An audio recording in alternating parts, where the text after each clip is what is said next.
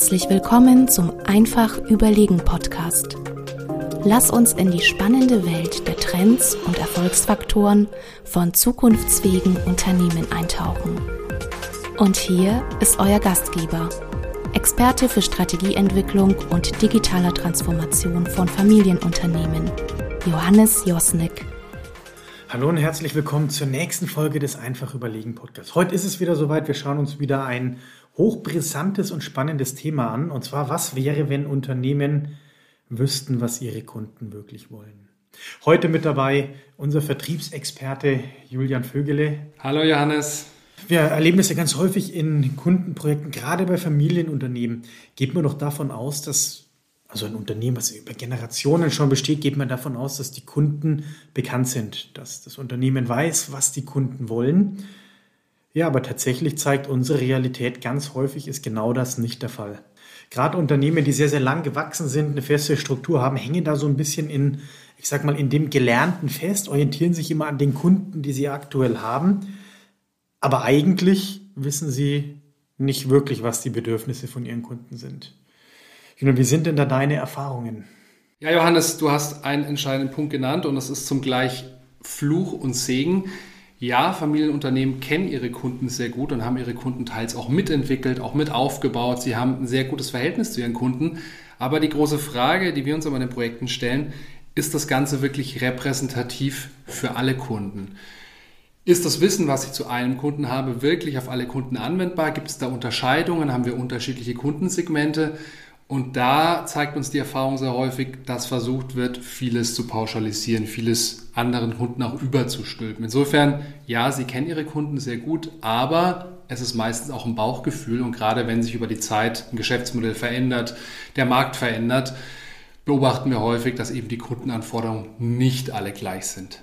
Ich hatte tatsächlich jetzt gerade in dem Kundenprojekt einen ganz, ganz spannenden Fall, war ein Medizintechnikhersteller, der eigentlich wirklich ein wirklich starkes Produkt entwickelt hat und äh, auch die Kunden, die er aktuell bedient, meinte zu kennen. Und wir haben dann schlicht und ergreifend mal die Frage gestellt, warum kauft denn der Kunde bei dir dieses Produkt? Was ist denn das Problem, was gelöst wird? Und tatsächlich haben wir da gemerkt, wie unglaublich schwer sich der Kunde getan hat, das mal zu formulieren. Und es ist keine Ausnahme, das erleben wir ganz, ganz häufig. Also in meinen Augen ist es so, gerade Familienunternehmen müssen da noch einen ganz schönen Schritt nach vorne gehen und müssen ihre Kunden einfach besser verstehen. Ich glaube, ein ganz wichtiger Punkt ist das Thema Datengrundlage. Ich habe es eben schon gesagt, viele Wahrnehmungen sind auf einem Bauchgefühl gestützt. Das Bauchgefühl war in der Vergangenheit häufig richtig und vielleicht auch in einem klassischen Geschäftsmodell noch weiterhin richtig. Aber die Frage, die wir uns immer stellen, was sagen denn konkrete Kundendaten? Du hast angesprochen, Kundeninterviews, ähm, Kundenumfragen. Wirklich das mal konkret zu tun und zu hinterfragen, was wollen meine Kunden? Sind das wirklich die gleichen Anforderungen? Sind die Bedürfnisse gleich? Wie unterscheiden sich die Kundenbedürfnisse? Und da aus meiner Sicht ist es ganz wichtig, das Ganze datenbasiert zu tun. Wir haben heutzutage mehr Zugriff auf Daten als jemals zuvor. Deswegen lasst es uns auch tun. Und in den Projekten stellen wir einfach fest, wenn wir diese Fragen stellen, was wollen unsere Kunden, was sind denn wirklich die Erkenntnisse? Und die weichen tatsächlich häufig von diesem Bauchgefühl ab. Nicht vollumfänglich, aber in gewissen Segmenten. Und das ist wichtig zu verstehen, diese Unterscheidungen zu verstehen und dann auch darauf das Kundenangebot, aber auch vor allem sämtliche Marketingaktivitäten anzupassen. Ich finde, das äh, hört sich jetzt so einfach an, aber wenn man mal da ins Detail schaut, naja, das hat schon Auswirkungen. Also zum einen geht es ja auch darum, dass sich bei vielen Kunden das Geschäftsmodell dann vielleicht auch ändern wird. Wenn man dann wirklich datenbasiert, prozessorientiert an die Themen mit rangeht, muss man auch mal schauen, welche Vertriebskanäle sind denn überhaupt die richtigen. Und auf der anderen Seite muss man ja überhaupt mal die Voraussetzungen schaffen, um diese Daten ähm, ja in irgendeiner Form transparent werden zu lassen. Also auch da, ich habe ein Unternehmen, das hat Unmengen an Daten. Also die vertreiben quasi im Endkundengeschäft Nachrichten. Die haben quasi unglaublich viele Informationen ähm, zur Hand. Aber das zusammenzubringen, diese Daten wirklich zu nutzen, daraus auch zu lernen, was denn der Kunde wirklich möchte, das ist tatsächlich gar nicht so einfach und bedarf aber auch wirklich den Blick, dass man sich die Prozesse einmal anguckt, dass man einmal sauber die Datenstruktur aufbaut. Ähm, also wir nennen das Baselining, einmal zu gucken, wie können wir denn aus den Daten überhaupt die richtigen Informationen bekommen. Ja, und das ist dann eben genau der Punkt. Wie hole ich dann aus diesen Daten die Insights und wie komme ich an die Kundendaten? Ganz genau. Aber aus meiner Sicht kann man recht einfach starten. Man muss nicht immer gleich den großen Hub machen. Man kann erstmal starten mit den verfügbaren Kundendaten und da gibt es meistens sehr viel und meistens wird da auch zu wenig draus gemacht. Heißt, ich gucke mir historische Daten an, ich gucke mir die Kaufhistorie an, ich gucke mir an, welche Interaktion habe ich heute mit dem Kunden. Gibt es irgendwelche demografischen Trends?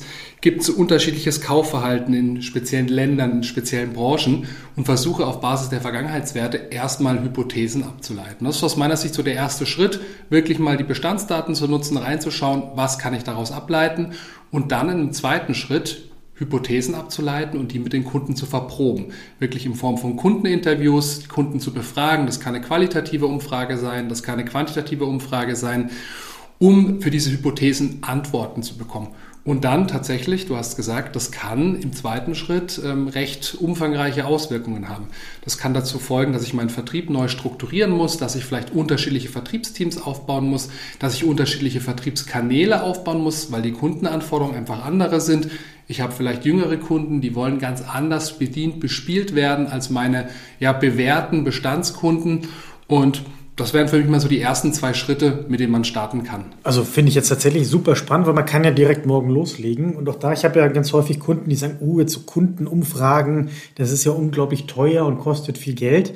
Da muss ich auch immer sagen, nee, es ist doch tatsächlich gar nicht so. Du kannst doch auch mal relativ einfach starten und einfach mal mit einem kleinen Querschnitt mal die ersten Schritte gehen, überhaupt mal ranwagen, was passiert denn da, was will mein Kunde und sich so an das ganze Thema mal ja, ein bisschen mehr rantesten. Ganz schönes Beispiel. Wir hatten ähm, kürzlich ein Projekt in der ähm, Braubranche, im, im Bierbraubereich und ging auch davon aus, naja, so kompliziert wird das Ganze nicht sein. Ähm, die Brauer, die Brauereien, die brauen ihr Bier, da gibt es vielleicht ein paar kleine Abweichungen, aber tatsächlich die Kundenumfragen haben gezeigt, da gibt es ein ganz schön breites Spektrum. Das fängt an von einer gewissen Regionalität, mit dem Reinheitsgebot angefangen, fängt aber auch ähm, dabei an, dass wir unterschiedliche Altersstufen haben. Es gibt eine neue Generation, die ins Brauwesen einsteigt, die sind innovativer, die haben innovativere Prozesse. Also selbst da in so einem vermeintlich ähm, simplen Produkt, lässt sich dann sehr breites Spektrum an Kundenanforderungen abfragen. Und genau das kam bei uns raus. Die Ergebnisse waren zum Teil bekannt, zum Teil aber auch komplett neu. Also ich finde das tatsächlich spannend, aber jetzt äh, schauen wir uns ja dann in dem Fall, ja, ich sag mal, Kundenumfragen oder Kundendaten an von neuen Kunden. Es gibt aber auch eine andere Möglichkeit, weil ganz häufig fehlt es ja auch schon zu wissen, was wollen denn meine aktuellen Kunden überhaupt, dass man da so Kundenumfragetools einfach mal ja mit integriert. Also ganz häufig erlebt man es bei Direktvermarktern, ähm, oder Online-Kanälen, die schicken dir kurz darauf eine, eine Nachricht und sagen, wie war's denn? Was fehlt dir denn? Was können wir besser machen? Ich hatte da so einen Fall, habe ich mir ein Fitnessgerät im Internet gekauft, habe ich nach der Lieferung zwei Tage später eine Anleitung bekommen, wie das Ganze funktioniert und dann tatsächlich auch ein Formular, in dem drin stand, ja, was können wir besser machen? Ich habe ein Feedback gegeben und zwei Tage später ähm, bekomme ich eine E-Mail, ob ich nicht mal mit einem von dem sprechen möchte. Die würden gerne verstehen, was mein Problem ist. Und das finde ich ist ein ganz, ganz einfaches Beispiel, wie man auch da vom Kunden lernen kann, wenn man wirklich dem Kunden einfach mal zuhört. Wichtig ist dabei, sich auch zu trauen. Auch hier habe ich die Erfahrung gemacht, man kann sowas umsetzen. Viele Unternehmen haben aber auch Angst davor, negatives Feedback zu bekommen, zu sagen, na ja, meine bestehenden Strukturen werden hinterfragt, meine Prozesse sind vielleicht nicht gut genug, aber da wirklich der Appell, tut das Ganze, stellt euch dem Kunden Feedback und wie du es gesagt hast, meistens kommt da wahrscheinlich eher ein kritisches Feedback raus, aber man hat konkrete Ansatzpunkte, man weiß, was den Kunden beschäftigt und man kann auch hier wieder verproben, ist das ein Einzelfall oder kommt sowas häufiger vor. Also da schließt sich auch so ein bisschen das Band zwischen den einzelnen Elementen von der Kundenumfrage, von bestehenden Kundendaten, die ich analysiere, aber eben auch von, wie du es gesagt hast, Kundenfeedback-Tools. Tatsächlich ähm, ist es ja ein hochspannendes Thema, weil es ist ja auch von der kulturellen Seite nochmal genauer ähm, anzuschauen. Wenn man so für sich verankert hat im Kopf, ne, ich kenne doch meine bestehenden Kunden, warum sollte ich die denn fragen? Und es ist tatsächlich jetzt nichts, was unüblich ist. Ganz häufig haben wir das bei unseren Kunden, dass sie sagen, ich weiß doch schon, was mein Kunde macht. Seit 20 Jahren mache ich hier den Vertrieb. Ich muss doch da nicht extra fragen, das können wir uns doch sparen, so viel Zeit haben wir doch gar nicht. Und da sage ich, naja, gerade dann, wenn ihr seit 20 Jahren das Gleiche macht, wenn ihr seit 20 Jahren mit den Kunden arbeitet, gerade dann beginn doch da mal richtig zuzuhören und geh vielleicht doch mal einen Schritt weiter. Ähm, wenn du als Unternehmen gerade das Thema Social Media in irgendeiner Form ähm, verwendest. Nee, auch da kann man über ein Social Media Monitoring mal relativ deutlich machen, wer bewegt sich denn überhaupt hier? Wer ist denn überhaupt ein potenzieller Kunde? Was schauen die sich an? In welchen Kanälen sind die aktiv? Was sind die Informationen, die sie anklicken? Und daraus mal wirklich, ich sag mal, neue Buying Groups für sich zu erschließen. Also das sind ganz viele Möglichkeiten, die eigentlich auf dem Silbertablett schon serviert werden. Man muss sie heutzutage nur nutzen. Und das ist tatsächlich auch die Einladung. Ich würde damit anfangen, du hast es schon schön gesagt. Einfach mal beginnen, den Kunden in den Mittelpunkt zu stellen. Weil das muss man auch dazu sagen, das wird ganz häufig vergessen. Der Sinn von jedem Unternehmen ist eine einzige Sache. Und das ist die Befriedigung von Kundenbedürfnissen. Und das vergessen ganz viele.